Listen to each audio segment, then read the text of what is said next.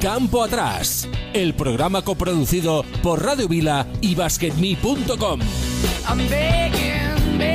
Muy buenas, ¿qué tal? ¿Cómo estáis? Una semana más. Aquí estamos, el equipo de Campo Atrás al completo, día 23 de mayo del 2022, 4 y 5 minutos de la tarde. Hoy viene a mover la bola con nosotros en campo atrás Anaís López, periodista murciana, experta en baloncesto femenino. Con ella repasaremos cómo ha ido la Liga Femenina Endesa 21-22, en qué estado se encuentra el baloncesto nacional e internacional y hablaremos mucho de mercado, un mercado que se está moviendo y de qué manera. Todo esto será en muy pocos minutos. Recuerda que puedes seguirnos en Twitter para conocer antes que nadie qué invitado vamos a tener cada semana. Puedes seguir en arroba campo atrás radio. A su vez, cada lunes de 4 a 5 hora española puedes vernos en directo en YouTube. Tan solo haz de buscar Campo Atrás Radio en YouTube. Desde aquí mandamos un fuerte saludo a todos nuestros amigos del otro lado del charco, a los canarios, a los de España y a todos los del mundo que nos ven, que cada vez somos más, tanto en el programa como en Twitter. Así que nada, desde ahora y hasta las 5, si te gusta el baloncesto y el baloncesto femenino, quédate aquí con nosotros.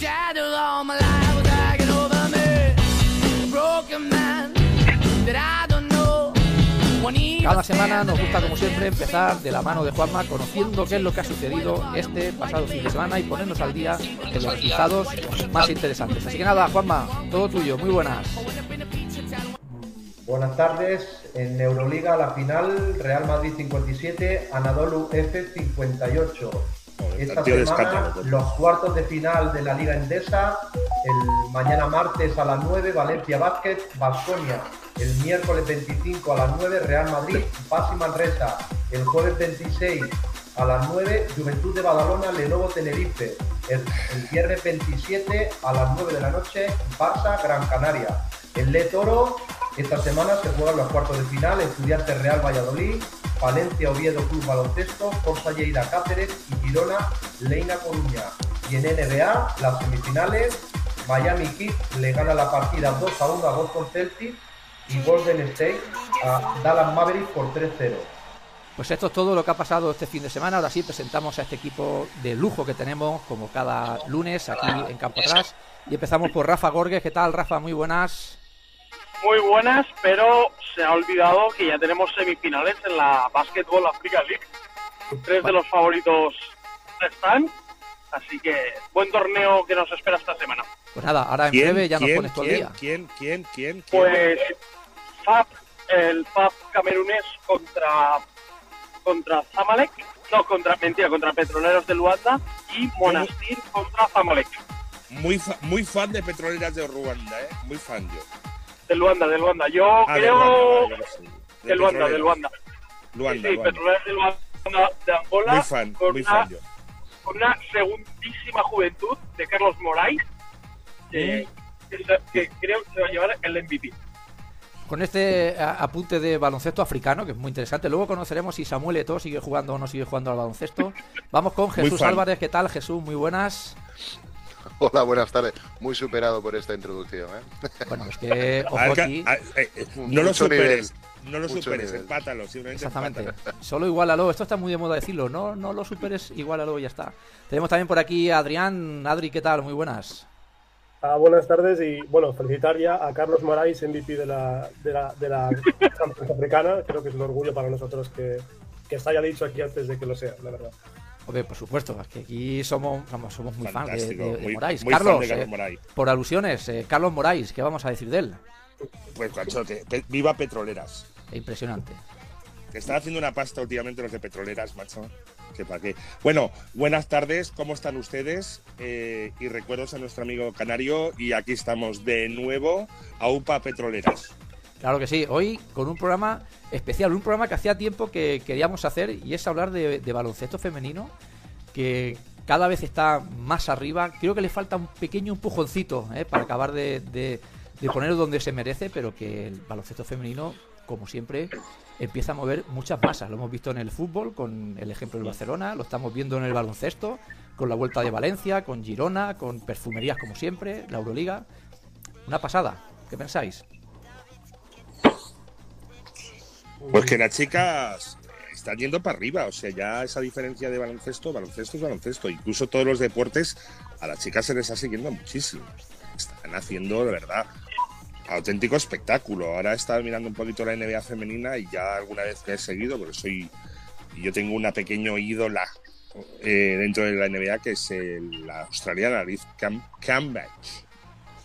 Que cada vez que la veo jugar, eh, flipo con ella. Ya no es que sea buena jugadora, es que es buena jugadora y jugadora además. Es, impresionante. Muy fan de esta. Es impresionante. Y de, y de, y de Taurasi. Hombre, hombre, Taurasi. Eh, ¿Qué querías decir algo, Adrián? ¿Qué decías? No, simplemente decir que, siempre es un orgullo ver cómo salen jugadoras, en este caso españolas, muy buenas. O sea, parece que la, generación de oro española se acabe y luego ves que van apareciendo jugadoras nuevas que, bueno, que van generando ilusión. Veremos ahora cómo, va el. Ahora que hay concentraciones de elecciones después de, de la postemporada, cómo va todo, ¿verdad? Ya hablaremos de nombres de jugadoras en particular cuando vengan a IS, pero bueno, eso ya, ya después. Ya, ya lo dejo para después. Sí, mira, ahora ya la, vamos a admitir, ya la tenemos por aquí. Y ya la vamos a saludar. Hola Anaís, ¿qué tal? Muy buenas. ¿No, ¿Nos oyes, Anaís? Asiente con la cabeza. Vale, ah, ahora sí. Ahora, perfecto. Ahora sí. Es que lo, tenía, lo tenía muteado, perdón. Bueno, lo, lo ¿Qué camiseta más chula, por favor? E efectivamente. ¿Has visto? Ya, no sé si el otro día leyéndote en Twitter que saliste cuando, bueno, con la camiseta del Valencia y alguno, algún comentario había que decía, ya sabemos que eres del Valencia. No sé si lo llevabas un poco acalladillo ahí. No, de hecho no soy del Valencia. Hostia, pues mira, ahora, que, ahora voy yo y cojo la boina, ahora acabo yo de quedar mal. Sí, sí, no, no soy del Valencia. De hecho siempre me dicen que soy muy de avenida. Ah, bueno, esto es como... Pero bueno, que en realidad que soy un poco más de avenida, pero soy, o sea, me gustan muchísimos equipos. O sea, que no, no es solo avenida. Pues Valencia también me gusta mucho. Ayer llevaba una de Girona, o sea que. Bueno, lo, importante es eso que decir que tienes una buena colección de camisetas, ¿eh? eh buena y gran colección, sí. Y amplia, ¿no?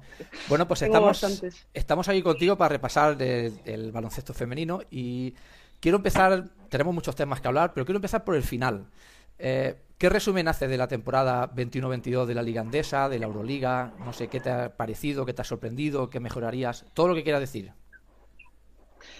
Bueno, ha sido una temporada que he vivido muchísimo más desde dentro, he ido a muchísimos partidos en directo y creo que el final de la liga ha reflejado bien lo que ha sido, ¿no? Una liga mm, muy complicada con respecto al calendario, Creo que las jugadoras han llegado mentalmente y físicamente bastante agotadas. Creo que en la final se vio bien y, bueno, ha sido una liga para mí bonita. Creo que cada día, o sea, cada año, perdón, sube más el nivel y, tenemos jugadoras muy importantes, como hemos tenido, por ejemplo, la MVP de, de la WNBA de las finales. Hemos tenido, no sé, jugadoras muy, muy importantes este año aquí. Y creo que eso, bueno, que cada día crece más, aunque la WNBA nos lo pone un poco complicado para la temporada que viene. Pero en principio creo que, es algo que, va a ir ascendiendo porque la inversión cada vez es mayor, eh, la inclusión de los, de los clubes ACB que también van, van impulsando a sus equipos femeninos, a las secciones, cada vez supongo que habrá más. Este año lo vamos a ver con el Barça, por ejemplo, que, que ha subido a primera división y bueno, una temporada larga, bonita y, ilusionante con respecto al futuro. Y una temporada que probablemente quede marcada por, eh, por, un, bueno, por un hecho que se nos ha retirado una, una muy grande.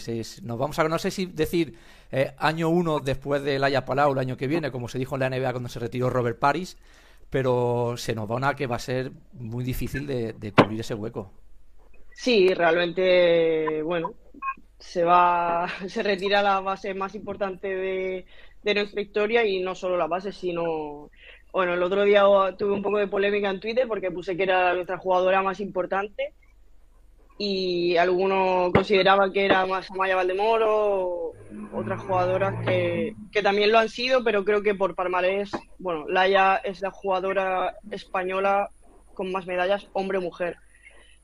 Realmente eso creo que, que la hace importante y luego también máximo asistente de la historia de la Euroliga y bueno, no sé, creo que, que es una gran pérdida para el baloncesto a nivel juego, pero seguro que seguirá ligada y, al final es así, demasiada suerte hemos tenido que, que la hemos disfrutado y, este año es un año duro, creo, para los fans del baloncesto, porque también se va a retirar Super, por ejemplo. Y, y sí, es, es duro perderla, pero bueno, es así. Bastante que son 42 años. No, la vida continúa, pero yo creo que igual podía haber aguantado un año más, ¿no? Físicamente estaba muy bien, a lo mejor ya mentalmente un poquito agotada, ¿no? Pero físicamente yo la he visto jugar este año y la he visto muy bien. Sí, a ver, eh, al final su posición, eh, creo que cuanto más años tienes, mejor la desarrollas, ¿no? Porque al final es visión de juego, es conocer el campo y, creo que la experiencia es un grado y esa parte de, la visión de juego eh, podría jugar eh, hasta los 50. De hecho, también se, dice de Suber que también podría hacerlo. Sí que es verdad que quizá en la parte defensiva sí que se ha notado más que, que al final tienes que defender a jugadoras como, no sé, a mí me chocó mucho un partido que vi contra el Landes, con una base que a mí me gusta mucho, que es Varium Futó. Eh, perdón. Y, y sí que está defendiendo al final una base de 21 años, una persona de 42. O sea, es complicado a nivel más defensivo que ofensivo, que sí que creo que, podría jugar toda su vida. Pero bueno, que creo que es un retiro merecido. La verdad que se lo ha ganado. Deja, deja retirar a los jugadores, hombre, que con 50 años ya se jugar, hombre. Anaí, ¿me vas a permitir que de pasado o presente hablemos de futuro y presente? hablabas de, de, la base francesa, yo ahora quiero irme a la pintura, como tanto le gusta a Carlos, y quiero preguntarte por Agua jugadora de Valencia. Eh, yo cada vez que la veo, y he tenido el placer de verla en vivo, no solo en Liga Peña, sino en cantera por aquí, por Valencia, yo creo que es el futuro de, de la selección también, tal cual, porque a sus 15 años, eh, tener minutos importantes ya en Liga Femenina 1 y cómo ha dominado este último campeonato de España cadete, yo creo que está llamando ya a las puertas de las elecciones en dos añitos, como mucho. No sé si, tiene la misma opinión. Lo de Aguafan no tiene ningún tipo de sentido, o sea, es una locura. Me parece brutal. hemos visto cómo, este año ha jugado y bien los minutos que, que, ha podido disputar en la primera división contra pivots como MS Hoff o Julia Rosinerova o de las mejores pibos de Europa, con 15 años, o sea, me parece brutal. Luego, a nivel físico, eh, creo que tiene un físico privilegiado. Me parece de, los físicos más espectaculares que he visto en una jugadora nacional en el último, en los últimos años. Bueno, y, antes también, porque físicamente es increíble. O sea, tiene todas las condiciones, creo, para, para llegar donde quiera y, bueno, en el campeonato cadete, MVP, el año pasado también, también lo fue. dentro de su categoría está claro que, se le queda pequeña y, yo creo, creo que Valencia Basket contará con ella este año en el primer equipo por porque creo que por la cultura de Valencia y por la concepción del equipo necesitarán mínimo dos canteranas y yo creo que que deberían ser o serán eh, Contail y, y Aguafam, que bueno, Claudio Contail es otro, otra locura. Y bueno, eh, creo que es un resultado del buen trabajo que se hace en la arquería del básquet, que no sé si habéis tenido la suerte de, estar por allí, pero es... Una locura. Es increíble. O sea, es impresionante. Rafa, igual ha ido alguna vez. Sí, alguna vez que otra vez como rival leído y alguna vez que ha pasado agua por mi lado, yo tengo que decir que me ha asustado. O sea que el tema es no no cuándo subirá, sino cuándo nos la quitará la NBA, ¿no? La, WNBA, prácticamente. De estar en la agenda de todos los equipos ya. A ver, eh, la WNBA mm, no sé si es problema porque, bueno, muchas jugadoras como Raquel Carrera, por ejemplo, que la draftearon el año pasado, eh, podrían ir y, suelen decir que no por el tema de que prefieren ir con la selección. Este mm. año era el verano propicio para algunas de ellas. Yo confiaba en que fuera, por ejemplo, Maite Cazorra, pero porque sí que su equipo contaba bastante con ella. Pero bueno, por temas de... Ay, que se nos ha perdido. Oh, Ha decidido no... Ahí hemos Y bueno, Sí, sí, no, es que se te había cortado un poquito. Eh, Anaís, se había Ah, vale. quedado un, un poquito congelado. Oye, el- sí, eso que... di, di, di, acaba, perdona. No, eso sí, que, que no sé si se me ha explicado, pero que suelen, suelen preferir jugar con, con la selección que, bueno, que con la, que la WNBA. Quizás sí que pueden ir algún año por probar, por, creo que Raquel Carrera irá, seguramente, Maite Cazorla ya fue. Eh, María Conde ha estado cerca de ir por experiencia, pero, pero nada más allá de eso. Es decir, que tenemos O sea- el futuro, el futuro lo tenemos asegurado aquí, ¿no? Con jugadores nacionales. Es decir, que tenemos otra vez para tener la selección bien arriba, ¿no? Se nos van retirando, otras van volviendo, otras van saliendo. No, sí, lo importante es que la fábrica de jugadores, si se puede llamar fábrica de jugadoras, siga funcionando. O sea, es- y aparte, Y a ese nivel. gente que se retira es darle entrada a nueva gente. Es que si no, hay un tapón allá, eh, jugadoras que no pueden ocupar puestos no están ocupando, porque ya están, ya están, ya están, no, no pueden tener experiencia. O sea, A ver, creo sobre todo que, que jugadoras como Agua Fan sí que lo van a tener más fácil que otras jugadoras que, por ejemplo, en la posición de base es una posición que está muy colapsada en España porque tenemos seguramente las mejores bases de Europa aquí.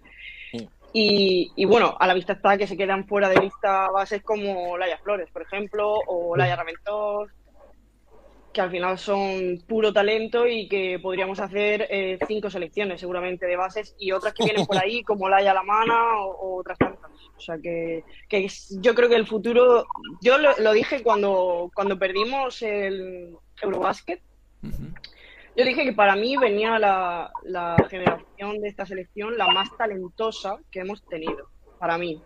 Otra cosa es configurar el grupo ¿no? de, de jugadoras, pero porque hemos perdido jugadoras muy importantes que, que tenían ese, esa experiencia o ese espíritu ganador y esa conexión que tenían con la generación con, con Ana Cruz, con Marta Sargay. Pero creo que ahora viene una generación con, con muchísimo talento, como la triple C famosa, eh, Raquel Carrera, María Conde y Maite Cazorla, que a mí me parece de lo mejor que hay a nivel mundial. O sea, bendito Pero- problema para el seleccionador, ¿eh? Bendito problema. pero de, de esa generación, y creo que lo has apuntado tú muy bien, creo que, y es opinión personal, eh, creo que nos falta un poquito de esa mordiente o ese espíritu de tiburón, porque tenemos mucho talento, pero ese espíritu competitivo que igual sí podían tener las Chargay, Avalde, eh, Laura Nichols y demás, creo que es el puntito que, les falla a esta, a esta nueva generación. No sé tú qué piensas, yo, yo creo que es lo que nos va a faltar tal vez en, en esta nueva generación que entra.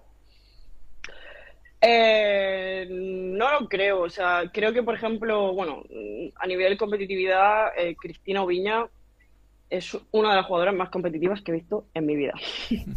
o sea, me parece una jugadora muy competitiva. Eh, luego Raquel Carrera, te digo lo mismo, o sea, me parece una jugadora que, te mordería el pie antes de dejarte pasar. Eh, luego, sí que, por ejemplo, al base que tenemos a Maite Cazorla, que para mí es la mejor de Europa, es una jugadora muy fría a la hora de jugar.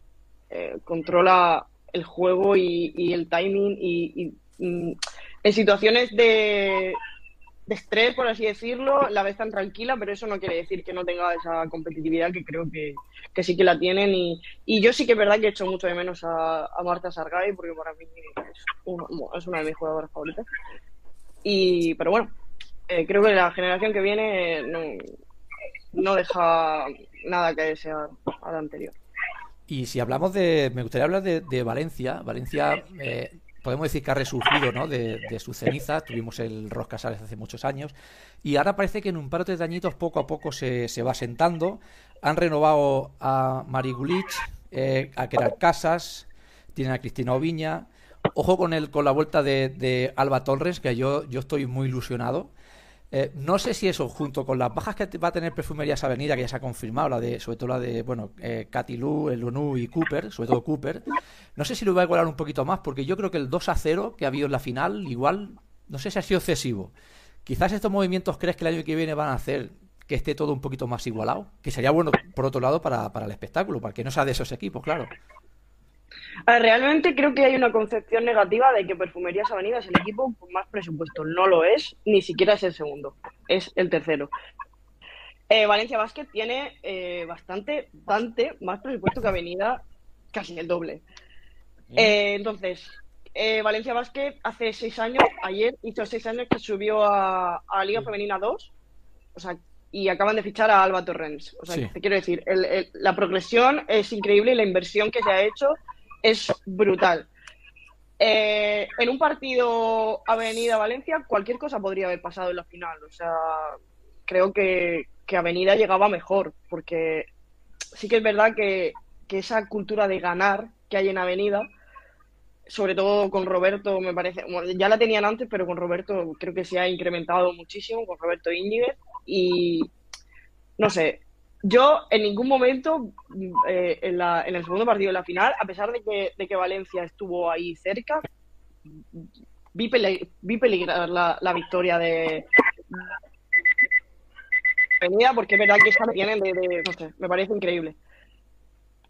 Igualada ya está. Creo que, bueno, este año Valencia no ganó Avenida en Liga, pero Girona le ganó dos veces. O sea, me parece que Girona va a tener un equipazo. Mm. mi, plantilla favorita, de hecho, de momento, porque no sabemos la de la de Avenida, no sabemos prácticamente nada, eh, es la de Girona. Me parece que va a tener una plantilla muy, muy, muy buena. Girona ah, Habrá que ver el coach también. Ah, bueno, yo el coach, yo, tengo mi apuesta. Yo tengo mi apuesta para el coach. Y es uno que hace unas, semanas se marchó del norte de Cataluña. No sé si coincidirás o no. Yo creo que Canut acabará siendo entrenador de, Girona. Es mi apuesta, ¿eh? cuando dejó el, eh, la SEU, pero no lo sé. Yo, mira, la te, te, decía lo de más igualado, porque la sensación que, que se tiene por aquí, yo soy muy de Girona, y Sí es verdad que, como comentas, el Liga le ha ganado a Perfumerías, pero en los partidos decisivos, ¿quién gana siempre? Perfumerías. Siempre. pero no, es por por presupuesto. No, no, no, Girona tiene más que Avenida. Es esa cultura y mentalidad. Luego también es verdad que las jugadoras, o sea, para que la gente entienda la realidad de, de la liga, eh, la perfumería, o sea, la, la plantilla que tiene Perfumerías Avenida no vale lo que Avenida paga. Mm pero las jugadoras pues suelen hacer un esfuerzo por bajar ese caché por jugar ahí, o sea, simplemente por el hecho de jugar Avenida, de jugar a Europa, un club con tantísima historia, eh, con tantísimos, tantísimos premios, entonces, ¿es real? Lo, no, porque realmente Avenida con su presupuesto no podría fichar a Kalia Cooper ahora mismo o a Katie Lou Samuelson, que por eso se van, porque es verdad que hay un muy buen trabajo de, dirección deportiva que cuando ficharon a Kalia Cooper no valía lo que vale ahora, ahora vale cuatro veces más, porque no había ganado el MVP, porque bueno, en, Europa no, no había llegado a un gran equipo y, ahora no podrían ficharla, por eso se les va. O sea, al final, bueno, es un equipo que, llama mucho a jugadoras muy, muy potentes, a pesar de no tener un gran presupuesto para mí esa mentalidad que tiene Avenida de, partido a partido, de no sé, es un poco como la del Madrid en Champions. Es decir, no hay otra opción que no sea ganar. Es cultura del equipo. Sí, exacto, que a veces no es un creo que eso marca mucho. que, todo lo que no sea ganar es fracaso, vaya. Bueno, y es como, como se ha solido decir, tanto hemos escuchado eh, recientemente el, famoso ADN, ¿no? Se decía el ADN del Madrid, ¿no? No, no es lo mejor pagado ni nada, pero tiene esa mística que siempre ganan, siempre ganan los mismos. Y quizás con perfumería pase lo mismo. Mira, nos comenta aquí en el chat Alejandro Celis que el presupuesto de Valencia es el más alto y se puede observar en el ejemplo que han renovado a jugadoras por tres años. Eso es un detalle también, ¿no? Que podés permitirte retener a grandes jugadoras durante tres temporadas. Y, de hecho, Dieron ha renovado a Garner dos años y yo cuando he visto digo, ostras, pues sí que tienen pasta, porque Garner es una jugadora top, de hecho. Sí, sí, han de asegurar su presupuesto. Y me dicen que Torrens no será el único bombazo de Valencia. Y hasta ahí puedo leer. que están dolidos, ¿no? Bueno, es que Valencia quiere... Yo, sé, que, yo, sé que, que Roche quiere una Euroliga y cuanto antes mejor, y por lo que me dicen, viene otra de las titularísimas con España. No sé, yo estoy viendo la cara de Anaís y no sé si igual sabe algo. ¿O has escuchado algo? Hombre, yo... no digo nada. yo hasta... No, es verdad. Anaís, ahora que no nos escucha nadie. Que no, que no me gusta. El presunto fichaje, ¿no? No, no mira que me, me, impresionan mucho, ¿eh? Pero no. Yo no. Hasta que no es oficial, no, no suelo decir nada, ni, ni lo voy a decir, porque, porque, no. Creo que no es muy ético por, por mi parte. Y no. O sea, pero sí, o sea, para mí el problema de Valencia, lo he muchas veces, no es la plantilla, me parece un plantillón. Creo que falta un poco de en el banquillo de, o sea, sí. En el banquillo. No quiero meterle ya más caña porque le he metido muchísima caña. Tira caña, tira caña, que, que, que, aquí nos oyen. Ahora mismo en, Valencia están todos reunidos escuchándonos. De hecho, lo, de hecho... o sea, lo saben. Que me parece un tío increíble, muy, Ya no, que me parece un plantillo y. Ya lo ha dicho todo. Una muy buena persona, pero creo que en su momento fue muy positivo para, para Valencia, pero creo que ahora, pues bueno, que hace falta un escalón más. Que no va a pasar, también lo sé. Bueno, yo creo que para mí Girona, por ejemplo, era favorita este año a, ganar cualquier cosa y creo que el, entrenador que, han tenido ha hecho un poco que, que no nada. Pues ahí, estamos muy de acuerdo. ¿Qué entrenador? ¿Qué entrenador? Aquí hay, el, un, el de los algoritmos. Carlos, el de los algoritmos. Aquí tenemos un, señor, eh, Anaís, tú porque eres muy joven y quizás no lo sepas, pero este señor que tenemos aquí con la imagen de, Larry Bird detrás, ¿sabes quién es? Este señor es Carlos Ruff, que jugó en la Juventud de Badalona, dirigido por, por Alfred Julve, entonces lo conozco un poquito. Larry Bird. No, este señor que está aquí hablando ya le gustaría ser este, Larry Bird. Ya me gusta. Pues si cuando yo jugaba todavía ni había Ah, vale, no, que... Sí, sí. No, pensaba que me preguntaba si sabía quién era Larry Bird. No, no, no. El, el que está delante de, el Larry Bird. El que, está de el que está delante de Larry Bird. Es el, el, el, boomer, el boomer este que está hablando.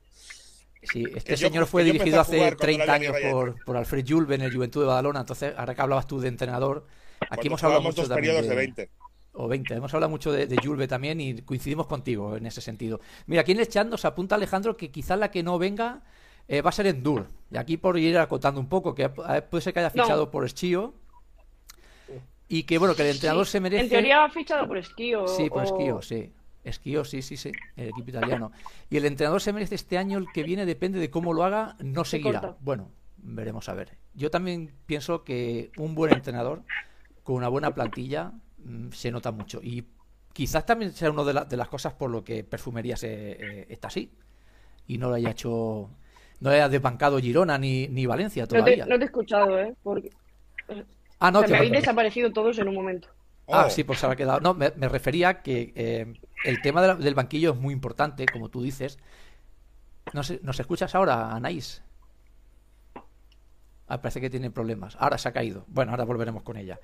Pues eh, hablaba de, de, los entrenadores y, es verdad que lo hemos hablado, que Alfred Julve yo también creo que quizás haya perjudicado más que beneficiado. Lo hemos hablado muchas veces aquí, con vosotros. Y, y, Rubén, sintiéndolo mucho. ¿Me veis? Ahora sí, ah. ahora sí, Anaís. Hombre. Decías, eh, Rafa. No, no, que lo que aquí Rubén está muy cuestionado por la afición y a mí yo sé que cierta parte del, de los directores técnicos de Valencia han tenido dudas si renovarlo o no. Yo... ¿Y tú no te, presentas, Rafa?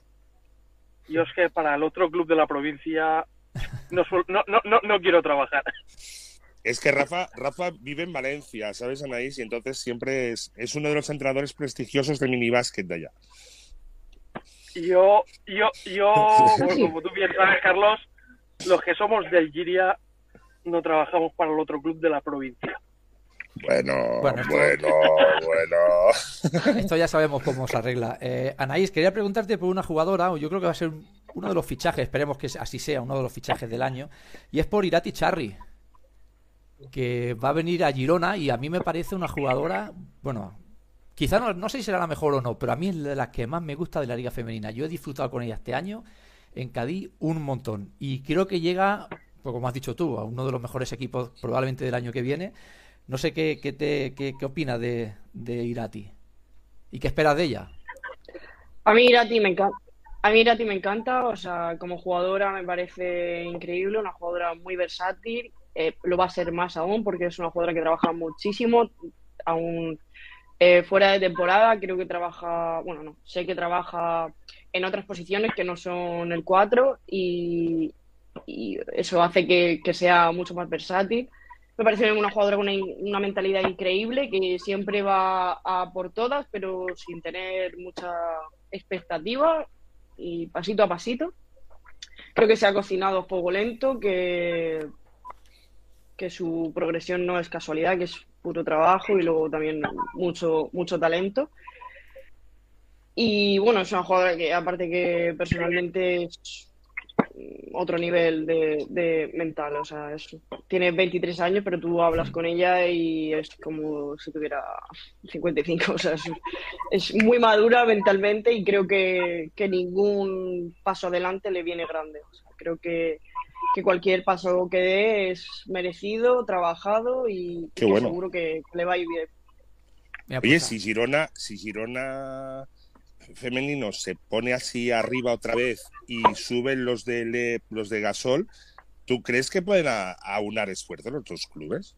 Sí, o sea, no, no digo que no, digo que el Uni vaya a ser de y Basket Girona vayan, a ser el mismo a corto No. plazo, no lo sé, pero sí que creo que bueno que, que Margasol tiene muchas ganas de digo Margasol pues obviamente el presidente. Uh -huh. eh, tiene muchas ganas de apostar por el femenino. Mm, creo que, que, lo va a hacer. Además, sé que lo va a hacer, lo está haciendo ya. Con, con el sí, lo está haciendo con los Oye, sí, no estaría bien. Saldrá, es... saldrá dentro de poco más información, pero está trabajando muchísimo con el femenino. Creo que tiene una mentalidad eh, pues eso, de, de, cocinar a fuego lento desde abajo y, y creo que, que, le va a venir muy bien a, a, todo lo que es el básquet catalán, que a nivel cantera es mm, increíble, como todos sabemos, Cataluña, Canarias y ahora Valencia. Sí. O sea que puede ser que en un futuro acabe siendo el mismo club. Estaría muy Pero... bien que un club de baloncesto femenino sacara sección de baloncesto masculino. Sería el primer club. No al revés. Sí, a ver. No al revés. El... Baloncesto femenino que saque una sección masculina. Bueno, el canoe. Es, es un, es un el canoe, toda la vida. Pero os digo que sería dentro del baloncesto moderno, así que estamos aquí diciendo que ay, es que el club este saca sección femenina. No, no, sería un club femenino que saca sección masculina. Perdona, es un club de chicas con sección masculina. Para hacerles un a favor. Ver, hay que, hay que tener en cuenta que la ACB es una liga privada, mm. que el 80% se nutre de, del patrocinio de Movistar. Sí. Y que mm, la Liga Femenina Andesa es una liga de la FEP. Por lo tanto, eh, por ejemplo, en el caso de Girona, no es un, un gran patrocinador. No, es mucho micropatrocinio, mucho trabajo de llamar a puerta, sí. de entonces, sacar una estructura mmm, más allá de, de, un. O sea, de hecho, Girona ha renunciado a, a, su, a su base ahora. Ya, ya no está con el JJ, o como se diga, perdón. Sí, sí, JX, sí, sí, el JX, sí. Es que es... había, en Girona había el GIE, que es el grupo, es el grupo excursionista sí. eh, gerondense o gironino. Y luego en Figueras estaba lo que era la de Paz. Antiguamente. Pues eso, que es pues, complicado a nivel económico para un club de Liga Femenina Andesa y ojalá algún día se dé, se dé eso, pero creo que es difícil yo, por el... Basta.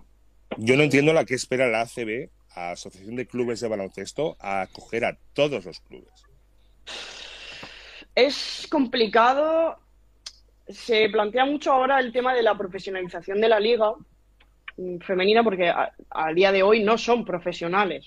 por así decirlo, porque o sea, no es tan eh, como, como profesión y eso indica pues que no hay un salario mínimo porque hay jugadoras que sí, que en Valencia se gana muy bien, sí, pero hay, sí, en otros no, sí. Hay otros clubes que tienen que tener un trabajo. Aparte, que es una barbaridad porque no sé en qué momento puedes hacerlo. Y luego aparte estudiar y no sé, yo hay historias dentro de la liga que me parecen increíbles. Mm. Entonces, se, se plantea como reto porque para algunos clubes sería inasumible ese, esa profesionalización. O sea, al final creo que solo 3, 4 clubes de, los 16 podrían, asumirlo. Entonces, tendría que venir un patrocinio como el que tiene la ACB para poder... Eh, para poder dar el salto, sí, sí. Claro, o sea, no pueden, no, no puede partir la profesionalización de, la financiación de los clubes porque realmente se quedaría una liga de, cuatro. Ya has, dicho una cosa muy ya has dicho una cosa muy interesante, el estudiar. ¿Cuántas chicas hay tenemos en la NCA españolas? pues la tira, la tira. Un montón, creo que, bueno, más de 40. Imagínate, muchos más que chicos. Muchos más. Sí, y es que al final es una sabida. Si quieres estudiar y jugar a baloncesto es una gran opción. El baloncesto es una buena herramienta para sacar unos estudios y con mucha mucho prestigio y no estar en malas universidades. ¿Tú, crees, que las chicas, ¿tú crees que las chicas, después de acabar unos estudios allá, una beca de cuatro años eh, prestigiosa, eh, tienen opciones de volver a España a jugar en la liga con ganas, bien pagadas, o preferirán de, eh, comenzar a trabajar o combinar ambas cosas? A ver, realmente no sé el porcentaje, porque hace unos años, no te estoy hablando de, mucho, estoy hablando de 6, 7. Eh, había en la NCA cuatro, estaba Leonor Rodríguez, estaba María Conde, eh, Maite Cazorla. Es verdad que todas ellas sí que eran, digamos, las mejores y se iban allí y, aquí pues tienen su oportunidad. De hecho, hemos visto casos como María Conde, bueno, María Conde solo hizo eh, dos años, pero fue a Girona, o Leticia Romero fue a Praga directamente, o sea que es una barbaridad hacer eso. Sí, que se van de extranjera, sí, sí, a buscarse la vida por ahí. Ahora, en el caso de ahora, que, se, que creo que lo plantean como una opción más de futuro, de, bueno, realmente es cuando terminan la etapa NCA es cuando se plantean de, bueno, me voy a la Liga Española a intentarlo, o porque claro, conocemos perfiles muy altos que van a tener, o sea, yo sé de que los tres grandes clubes se interesan por Elena Puello, por ejemplo, que termina el año que viene en la NCA, o por Nerea Hermosa, que, que la han convocado ahora. Obviamente son jugadores que están en universidades importantes y, son dos, tres, cinco, como hemos visto el caso de Blanca Millán, que para mí ha sido la, la verdadera revelación nacional de este año, porque ha sido increíble lo que ha hecho en, Granca. Pero claro, son muchísimas ahora. Ahora son cuarenta y pico jugadoras que no todas van a tener esa mm, oportunidad. Es verdad Exacto. que ahora tenemos la Liga Femenina Challenge. Y bueno, eso también es una oportunidad. Y hay clubes que están apostando fuerte, como por ejemplo este año que ha sido el Jairis, que, que ahora es de Liga Femenina Andesa feliz por de Murcia. Y, y, es un club que ha apostado mucho estando en Challenge. O sea, creo que ahí se les abre una liga muy competitiva y interesante. Yo creo bueno, que chicos, aprovecho, aprovecho para despedirme. Un placer, Anaís. La verdad, he compartido un ratito contigo, pero hay gente que tiene que ir a la pista. Muy bien, Rafa. Nos vemos ahí entrena, ahí entrena a la hora del té. A las 5. No puede ser, hombre. Que hace mucha caloría. Con el calor que hace, yo estoy sudando. Claro. Hace mucha calor. Sí, sí, no, no. Eh. Soy empatio con eso, o sea que. Entrad en la playa, hombre, entrad en la playa. Vamos a sufrir el caloret. Muy bien, Rafa, nos vemos contigo la semana que viene. Un abrazo, Rafa. Anaís, retomando el hilo de, la competición de Liga Femenina Endesa, eh, hemos pasado por encima por el Barça y Estudiantes, que también regresa. ¿Qué podemos esperar o qué deberían de hacer estos dos clubes en su primera temporada? Entiendo, no sé si... Eh, no, estudiantes. estudiantes. Estudiantes estaba ya. Ay, perdón, perdón, tienes razón, fue, sí, sí, correcto, del Barça. Barça llegaste a... Exacto, no sé si con las aspiraciones de mirar para arriba, mantenerse estaría bien, no hay nada confirmado todavía ni de ni, ni de fichaje importante ni nada, ni bajas importantes, no se sabe pronto. Pero ¿qué crees que podemos esperar del, del Barça y qué le puede aportar a la Liga Femenina? Yo sé alguno del Barça y pinta bien. De hecho, para mí el Barça ya tiene, o sea, con el equipo del año pasado ya tiene mejor equipo que alguno de Liga Femenina. O sea, para mí ya podría haber hecho bastante eh, con el equipo que tiene. Luego creo que van a añadir alguna sé, no sé mucho, pero sé alguna que, a mí me, gusta bastante. Y creo que sí, que vienen con pisando fuerte, pero pisando sí, fuerte, a ver, pisando fuerte. No te digo que se vayan a poner primeras porque es muy difícil competir con, grandes presupuestos, pero sí que creo que van a ser, que va a ser un proyector. Yo confío en que sea algo como Valencia, ¿no? Que vaya apostando mm, poco a poco cada, cada año más y este año creo que Valencia va a apostar más por el hecho de que van a ir a Euroliga y, bueno, el Barça creo que, viene con un equipo a priori bastante ambicioso. En el caso de Jairis no tengo ni idea de, nada, porque de hecho tengo muy poca vergüenza, que he ido 13 veces a Girona a ver a Luni y he ido y no he ido a ver a, Jairis. O sea, soy un asco de persona. Pero es verdad, o sea... Yo, yo, yo creo que se te puede perdonar, ¿eh? No, pero me voy, a, me voy a abonar, vaya o no vaya, me voy a abonar, porque porque es verdad que, sí que sé que el Jairis tiene, tiene pasta y, creo que va a invertir bastante. Eh, que no creo que sea un proyecto para subir y bajar y subir y bajar. Yo creo que, sí que pueden hacer. El Barça, el Barça tiene el ejemplo del equipo femenino de fútbol. Yo creo que van a seguir la misma, un poquito la misma línea, ¿eh? No, el ejemplo del equipo de Mira, yo soy del Madrid, o sea, a muerte. Te lo juro que. En plan, bueno, mira, yo voy, de, yo, voy, yo voy, de, blanco. Sí, sí, o sea, soy del Madrid, pero del Madrid. Y, y es verdad que admiro profundamente lo que hace el Barça femenino. Sobre todo. No, o sea, no, lo digo en serio. O sea, sobre todo a nivel de, de lo que están haciendo con las futuras generaciones. sí, sí el ejemplo que están dando me parece increíble y bueno, obviamente tienen a, las mejores jugadoras y a Alexia y a Jenny, que yo no sigo el fútbol mucho, el femenino, pero este año me voy a poner a tope porque ha subido también el Alama el Pozo a, primera división, de hecho está a cinco minutos de mi pueblo. También me voy a poner eh, al día con el fútbol femenino, pero es verdad que, sí que confío en el proyecto del Barça. Yo creo que sí que va a ser algo potente. para, pasearse y hacer media tabla, yo no creo que se apunten.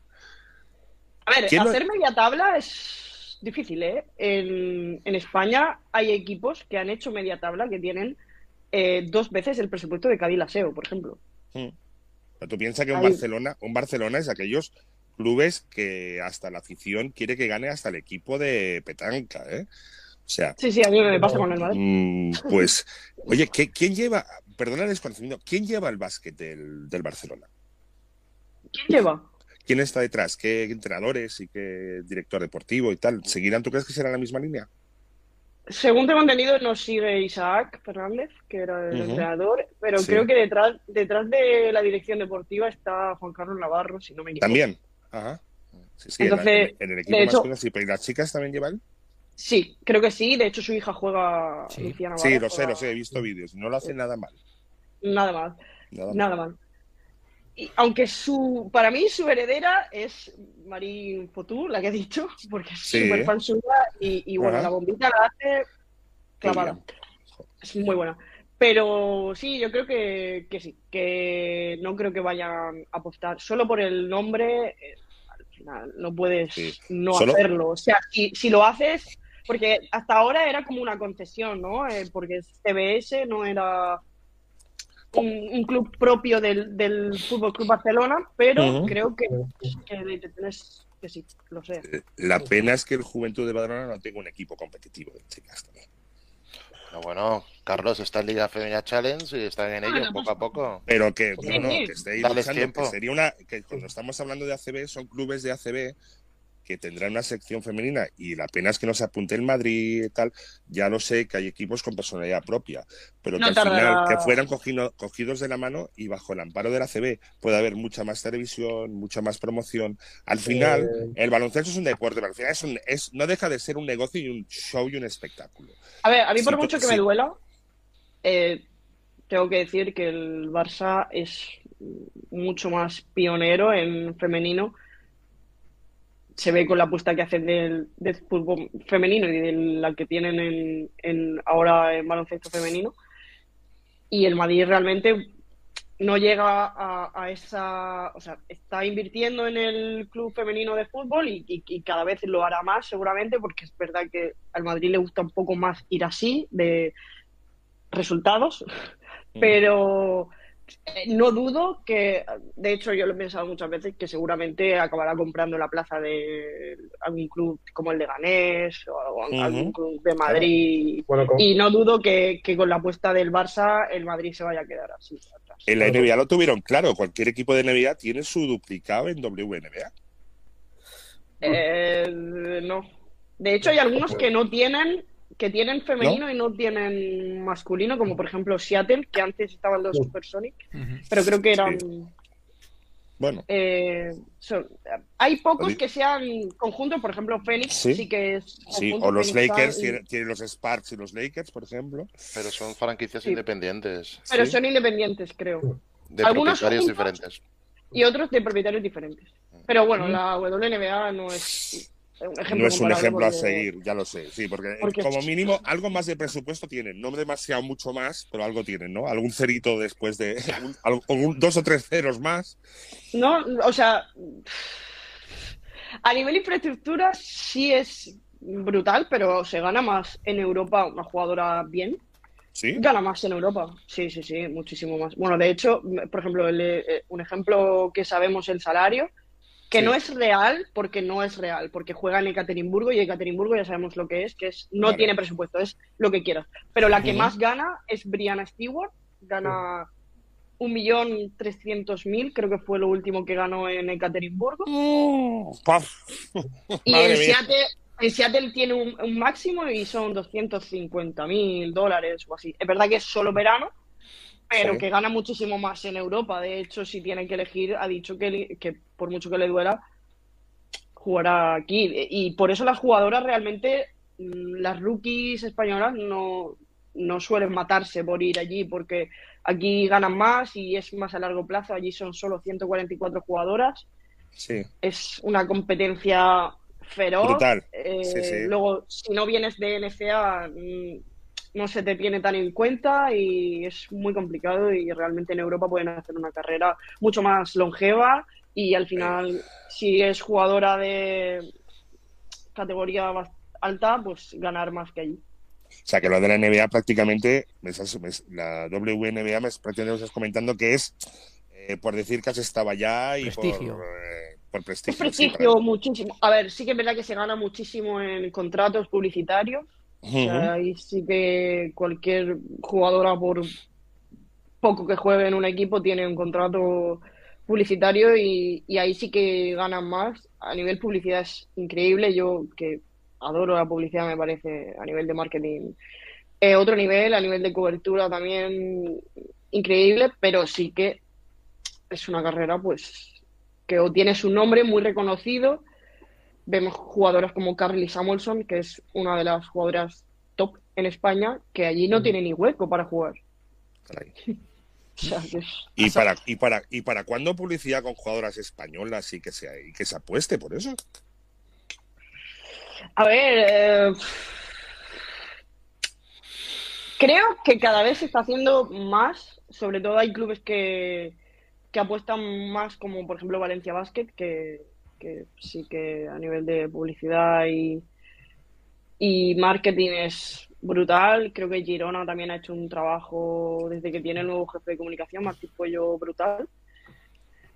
Eh, luego hay otros clubes que lo llevan haciendo siempre, pero a una escala más pequeña. Por ejemplo, eh, solo una persona en Perfumerías Avenidas se encarga de toda la comunicación. es difícil, difícil. No, yo, no te hablo de comunicación de club, yo te, yo te, yo te, digo jugadoras. Jugadoras que se metan en publicidad, que puedan ganarse la vida aparte del baloncesto, eh, siendo ejemplo para muchas chicas eh, que están empezando y que sean referencia y que salgan en publicidad. Por ejemplo, un Messi lo ves anunciando, eh, no sé, natillas o un champú. de verdad, jugadoras que sean referentes y que sean identificables para mucha gente, no para, no para la que lo busque, sino para, para, para mujeres que dices, ostras, voy, a, voy a verla. O sea, que, que, mediáticas. mediáticas, claro. Obviamente es algo que, llegará, pero cuando, vamos a ver, estamos hablando que la, la liga femenina, ¿cuántos partidos se dan en teledeporte?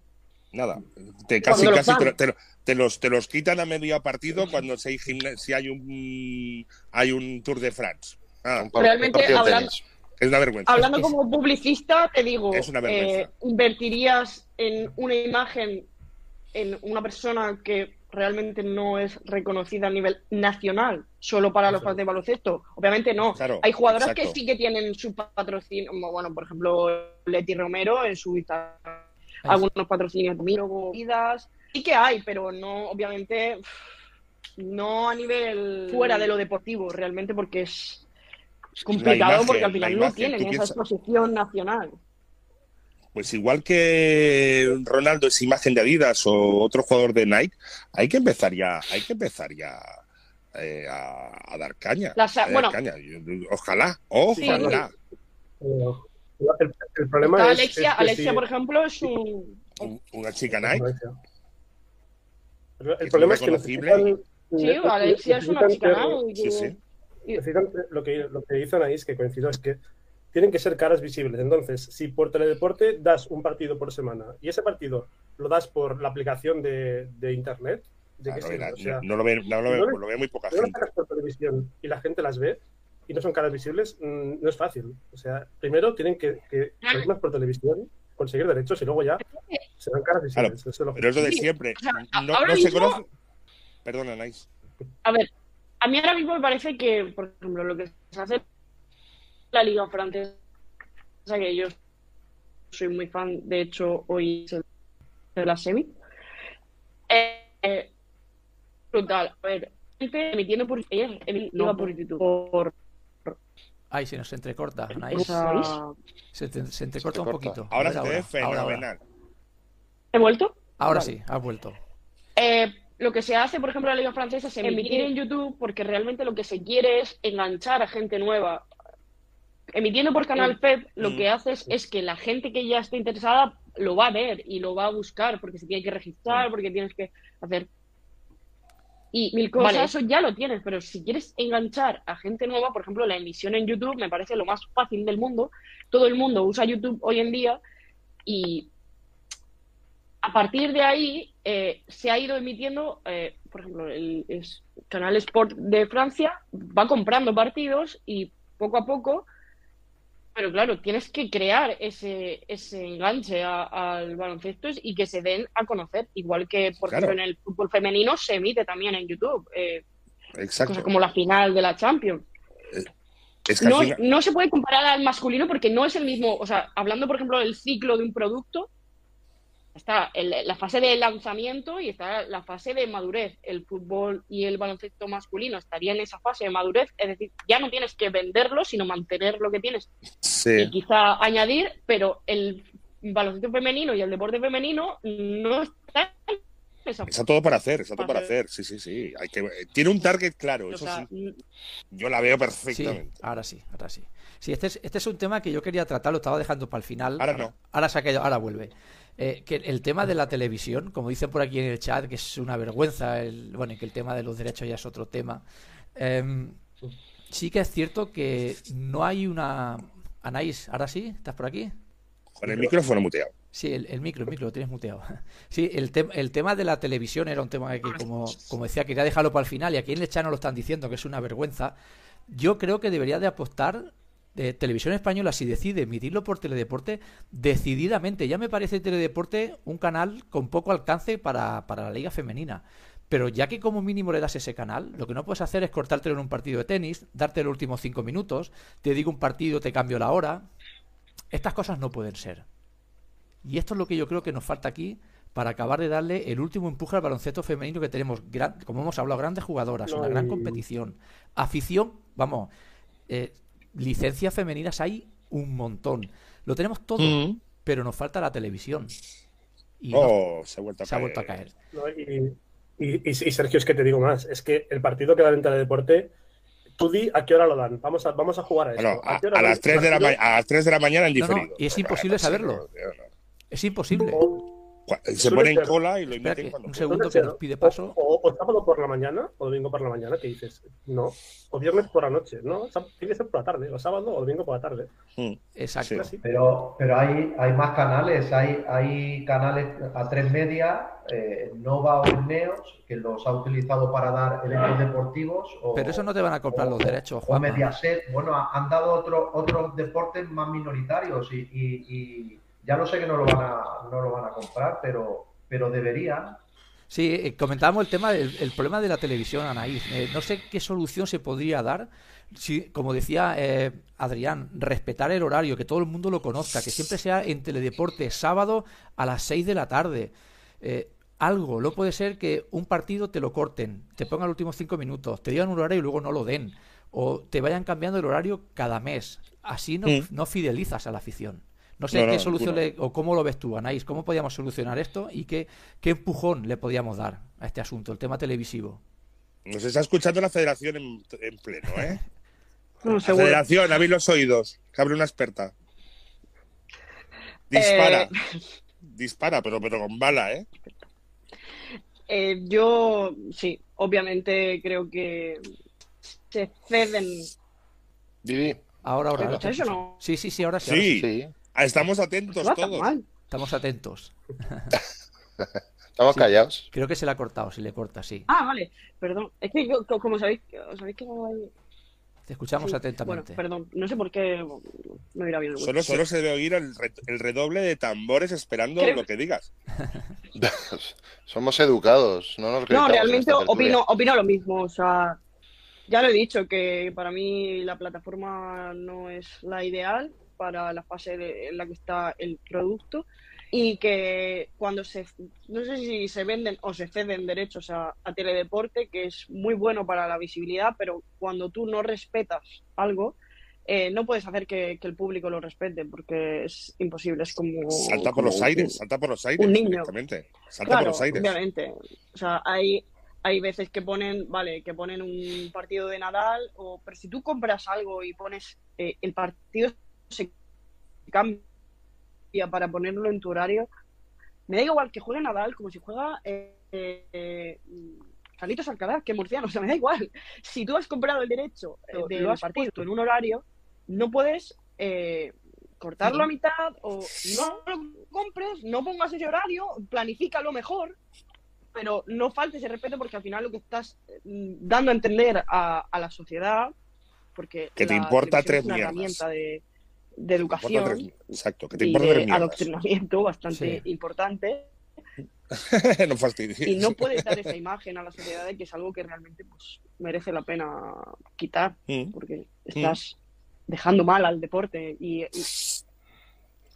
correcto. Entonces, tu función, además, como cadena pública, porque ya es eso es el siguiente nivel, que es que es una cadena pública, que tu función es de, de educación social, y de, es una herramienta estatal, eh, si compras derechos de deportes minoritarios, no es porque estés buscando audiencia, porque no me vale que me digas, es que viene más audiencia un partido de tenis. Me da igual, porque luego, eh, después del partido de tenis, pones uno de, de, campeonato de canicas de mi pueblo. Claro, o de, lanza, de lanzamiento de ligas, no es para ganar dinero, es porque estás haciendo una función social. Sí. Entonces, si si ni siquiera con esas eh, respetas a este deporte, porque es casualidad que siempre sea el mismo, creo que no. Además, creo que incluso en el masculino también se ha hecho. ¿Por qué? Sí, o sea, realmente creo que es algo que es muy importante que, que jueguen y se den teledeporte, pero que por otra parte creo que habría que hacerlo de hecho, los partidos se han puesto, los partidos de la final se han puesto en el horario que Teledeporte ha exigido para emitir. Y luego, aún así, no han conectado. Entonces, ¿para qué cambiamos el horario? Eh, horarios de perdón lo voy a decir, de mierda, porque son horarios de mierda, o como por ejemplo vimos una semifinal de Copa, o no, una, sí, una semifinal de Copa a las 2 de la tarde, que es una barbaridad para mí. Sí.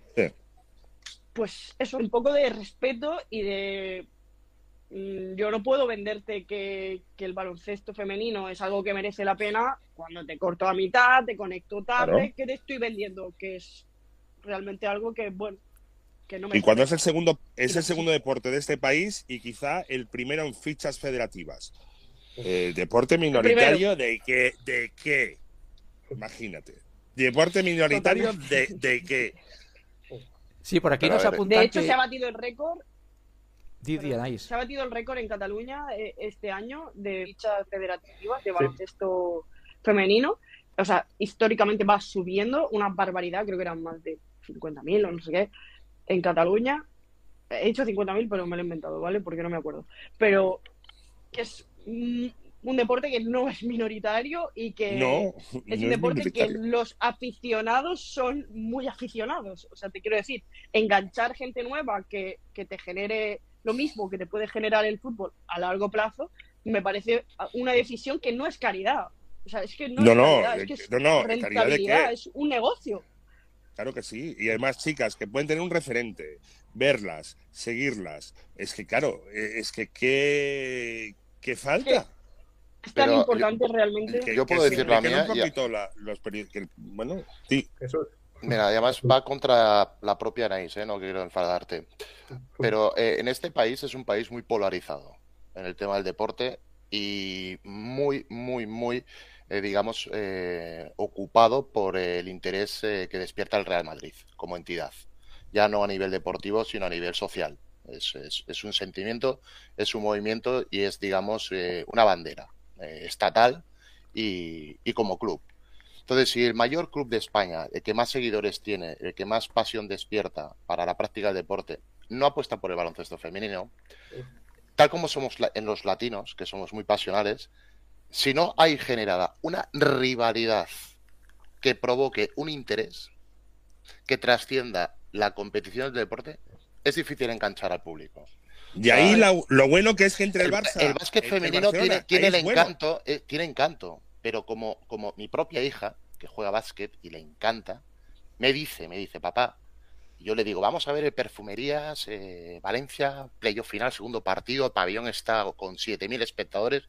Me dice, coño, a mí lo que me gusta es ver la NBA, masculina. Una propia chica, ¿eh? Em, es decir, el, el, básquet femenino tiene está, en ello, está aprendiendo a disfrutarlo. La, visibilidad. No, pero a, ella le gusta la plasticidad. de los highlights, de la juventud. No, y, la y, la retransmisión que la hacen más o menos chula. No, realmente la, NBA es para gente que. Donde, donde yo quería. Sí, ahora te lo explico. A donde yo quiero ir a parar es que. Em, si lo que es la belleza del juego para gente que no es aficionada al baloncesto. La queremos traer. El gancho que tenemos que utilizar aquí en España tiene que ser el gancho emocional. Si ese gancho emocional no lo tenemos, como sucedía en el fútbol femenino, ojo al dato, el fútbol femenino, más que pese a algunos, el Madrid ha entrado por la derecha y va a generar una rivalidad con el Barça poco progresivamente, que eso le va a dar un crecimiento de seguimiento seguro. Es que no, Mientras que en baloncesto no generemos esa rivalidad, y yo diría que no existe, porque Perfumerías, Valencia, Uni, bueno, sí tiene una rivalidad, pero bueno, bien, bien. Eh, va a ser complicado a un patrocinador o a un sponsor vender un producto. Entonces, yo creo que tiene un techo. Tiene un techo que o introducimos un elemento adicional emotivo, de emoción, o ese techo no lo lograremos. Estoy de acuerdo con lo de Teledeporte, es una puñetera vergüenza lo que han hecho. Pero una, vez, una vez organizado Teledeporte, dar ese salto cualitativo para dar más visibilidad y más atracción al público, creo que hace falta incorporar elementos a nivel de clubes que generen socialmente más interés, esa rivalidad. Lo que quiere decir es que un Barcelona-Madrid femenino de básquet, el Palau se queda pequeño. Pero es que no existe el Madrid de básquet. Necesito, necesito, necesito contestarte porque... dime, dime. No, no, no te enfades, ¿eh? Castígale, castígale. lo, primero, lo primero es que lo que dices de la polarización de de, de Barça, Madrid, de fútbol, eh, vale, es un público, que es, ahí está. Pero ¿qué público femenino tiene eso? Esa gente, esas mujeres, no se enganchan al deporte, no porque no les guste, de hecho cada vez vemos más. El, el, otro día fue un espectáculo en el partido del Barça del Camp Nou, la cantidad de mujeres que había viendo deporte, que eso no se veía antes y creo que está cambiando. El Barça Real Madrid a reventar. Realmente esas mujeres no tienen referente, no, o sea, yo de pequeña, eh, mi primer referente, por así decirlo, vale, puede ser eh, Laia Palau, vale, pero eh, ¿qué referente tenía eh, Schubert, por ejemplo? Larry Bird. ¿O qué, referente tiene una, una, mujer de 40 años? ¿Tiene algún referente a nivel deportivo, em, ya a nivel de baloncesto? No. Las niñas de ahora, te, puedo asegurar que, el deporte crece tanto, el femenino crece tanto, porque ahora hay más visibilidad, entonces las niñas de ahora tienen ese referente. Hay niñas que quieren ser como Alexia. Hay niñas que quieren ser en María Conde, porque yo lo he visto. O sea, eh, eh, hay niñas que quieren ser Brianna Stewart, pero eso es mm. ahora. Pero no, ah, para mí el, punto de, público no se trata de traer al público del fútbol, se trata de, el público que, por ejemplo, el público femenino vea deporte femenino. Y la rivalidad existe, existía con el Ross Casares muchísimo más y perfumería, es verdad, pero la rivalidad nunca va a ser lo que es en fútbol porque el baloncesto no está podrido como está el fútbol en ese aspecto. Sí que es muy bonito un Madrid-Barça, pero se llega al extremo que en el baloncesto femenino no va a pasar porque tiene otros valores, porque el baloncesto tiene un valor, unos valores que no tiene el fútbol. No me he explicado bien, no, no hablo de importar eh, el público del fútbol, mantengámoslo alejado, ¿eh? mantengámoslo alejado. Hablo de importar la rivalidad. Eh, los madridistas, muchos madridistas, solo quieren fútbol, pero hay otros que les gusta el Real Madrid como club, por valores, por historia, por lo que representa. Y en, y en el Barça eh, pasa exactamente lo mismo. Como club, eh, son culés. Pero que hay, gente que no es ni del Madrid ni del Barça. Sí, hay gente, hombre, sí, claro, evidente, pues esa gente, esas mujeres, lo que yo me, lo que yo te quiero explicar es que no, no existía antes. Tu hija a lo mejor es, puede elegir que su referente sea un referente masculino, pero si cada vez hay más visibilidad, las niñas tendrán referentes femeninos y querrán ver deporte femenino.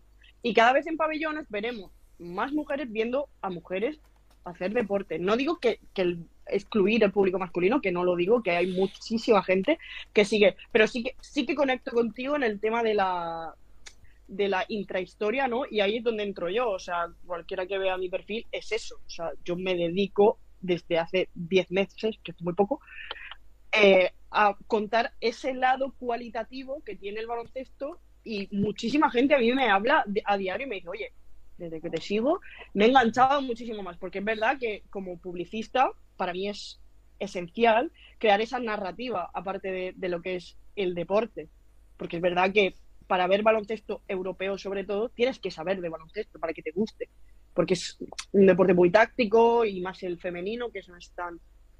Cualquiera puede engancharse a ver la NBA o la WNBA porque es uno contra uno, es mates, es no es baloncesto táctico como, como podemos ver, pero para mí la mejor competición del mundo no es la WNBA en, femenino, igual que no lo es en masculino, para mí es la Euroliga. Mm. Pero, pero de lejos. O sea, Es que es una de las preguntas que te iba a hacer, digo, ¿qué diferencia ves entre más básquet masculino y el femenino? Porque yo como yo yo veo muchísimas, veo un partido masculino, es que juegan otra cosa. La, circulación de pelota que hay en el femenino, en el masculino no la vemos ni, Mira, para mí, en los mejores sueños. Tú ves un partido de, para mí, tácticamente uno de los partidos que más he disfrutado es un Perfumerías Avenida Praga. O sea, tú ves un partido de, de y tú intentas, es que no puedes ni pillar la jugada. O sea, es imposible saber quién va a finalizar, eh, saber dónde va a acabar, eh, una cantidad de bloqueos ciegos, indirectos, directos.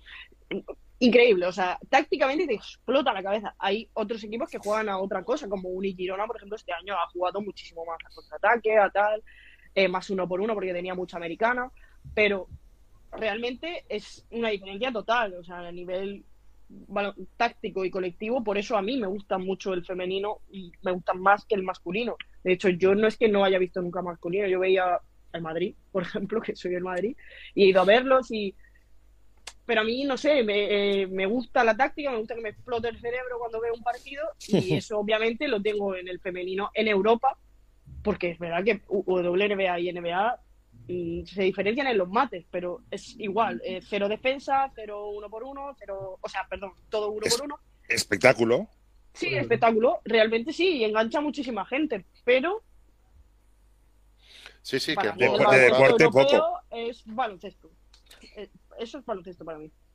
Y aparte yo soy amante de la defensa, me parece más importante que el ataque, y eso en, en América no, lo vas a ver mucho. De hecho, yo veo mucho más NCA que, que WNBA.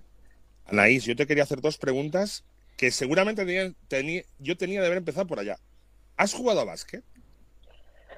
Eh, sí, sí. O sea, he jugado de pequeña, pero pero hasta, o sea, nunca nada serio, era para mí un hobby.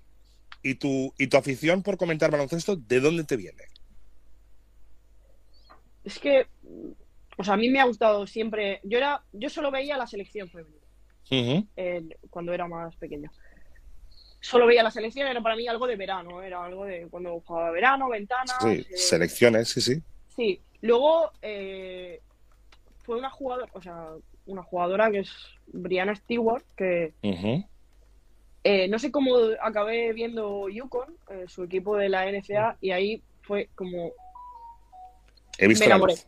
Sí, o sea, me enamoré de, ese equipo y de ahí de una a otra a otra y yo viendo la liga realmente llevo desde que fichó Katie Luz hace dos años en Avenida empecé a ver la liga femenina esa porque sí que antes veía algo pero no no mucho, veía más, por ejemplo, la Liga Francesa me encanta, o veía más la NCA. Ahora lo veo todo.